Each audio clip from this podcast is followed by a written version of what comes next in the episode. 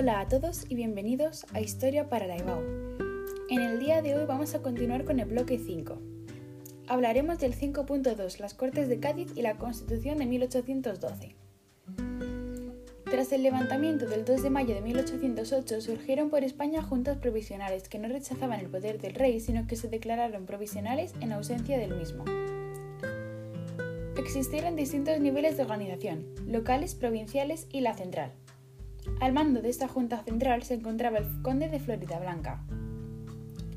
Junto a Gran Bretaña se organizó un ejército y se presentó un programa de gobierno reformista. La invasión de Andalucía por las tropas francesas obligó a la Junta a retirarse a la isla de León en Cádiz. Allí se convocaron las Cortes Generales y Extraordinarias de forma inusual con representantes de cada territorio, independientemente de su clase social. En el 1810 las Cortes celebraron su primera convocatoria. Entre los diputados se encontraban tres tendencias, absolutistas partidarios del antiguo régimen, reformistas defensores de algunas reformas ilustradas y acordes con la tradición española, y liberales que pretendían introducir el régimen liberal en España en ausencia del rey. Se produce una desconexión entre las Cortes y el resto del país debido a la situación de aislamiento por la guerra y el dominio liberal de la Asamblea, que no correspondía con la ideología del país. El 19 de, marzo de 1812 se aprueba la primera Constitución española de carácter liberal.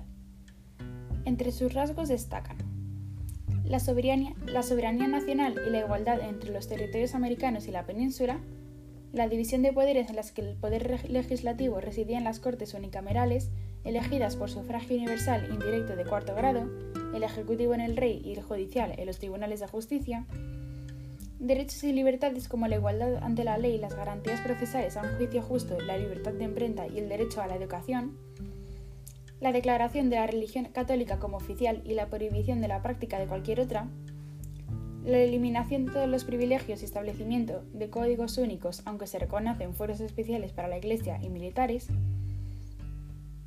la instauración de servicio militar obligatorio y la creación de la Milicia Nacional con el fin de garantizar el cumplimiento de la Constitución, y la división del territorio en provincias, provincias y municipios. También se aprobaron una serie de medidas para poner fin al antiguo régimen. Estas fueron las siguientes.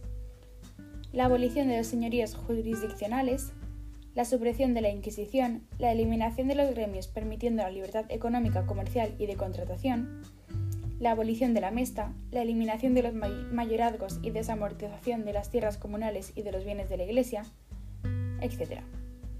Las Cortes representaron un intento de modernización y liberalismo en España que sirvió de modelo en otros países europeos e hispanoamericanos. En el 1814 vuelve Fernando VII a España para ocuparse del trono y decide anular la Constitución e impone el absolutismo.